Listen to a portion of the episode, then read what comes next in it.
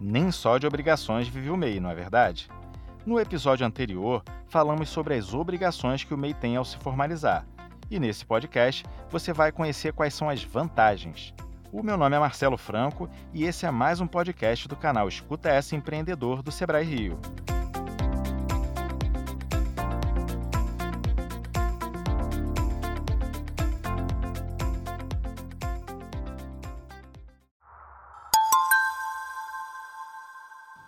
Vamos direto ao ponto. Se você se formalizou como MEI, poderá aproveitar alguns benefícios e direitos, como, por exemplo, ter o próprio CNPJ, emitir nota fiscal, seja para prestação de serviços ou venda de mercadorias, contratar um funcionário, baixo custo mensal de tributos como INSS, ICMS ou ISS, acesso a produtos e serviços financeiros que estão, claro, sujeitos à aprovação da instituição financeira, possibilidade de vender para o governo e participar de licitações e ter uma atividade econômica principal e até 15 atividades econômicas secundárias. Além disso, poderá ter acesso aos benefícios previdenciários tais como aposentadoria por idade, aposentadoria por invalidez, auxílio-doença, salário maternidade, pensão por morte e auxílio reclusão.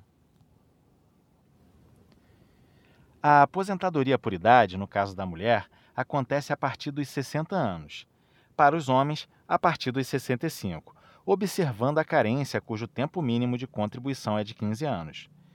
Por conta da reforma da Previdência, quem começou a contribuir como MEI a partir do dia 13 de novembro de 2019 poderá se aposentar, mas neste caso aos 62 anos para as mulheres e os homens aos 65, observando também o tempo mínimo de contribuição, que é de 15 anos para as mulheres e de 20 anos para os homens, a contar, claro, do primeiro pagamento em dia.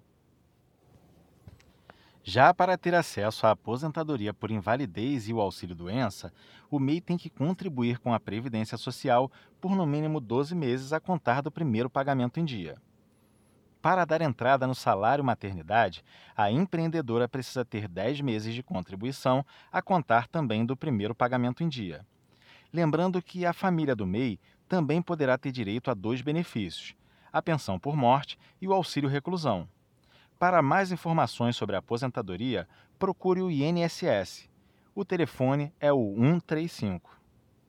Nesse podcast, vimos que os benefícios oferecidos ao MEI são bastante atrativos então, continue conosco.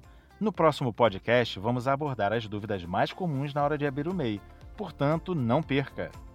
Se estiver com dúvidas, envie para a gente através do WhatsApp uma mensagem e fale com um dos nossos orientadores de negócios. O telefone é 21 96576 7825. Repetindo, 21 96576 7825. Esse foi mais um podcast do Sebrae Rio. Até o próximo. E lembre-se de seguir o nosso canal de podcast. Siga a gente também através das redes sociais no Instagram e Telegram no arroba SebraeRJ.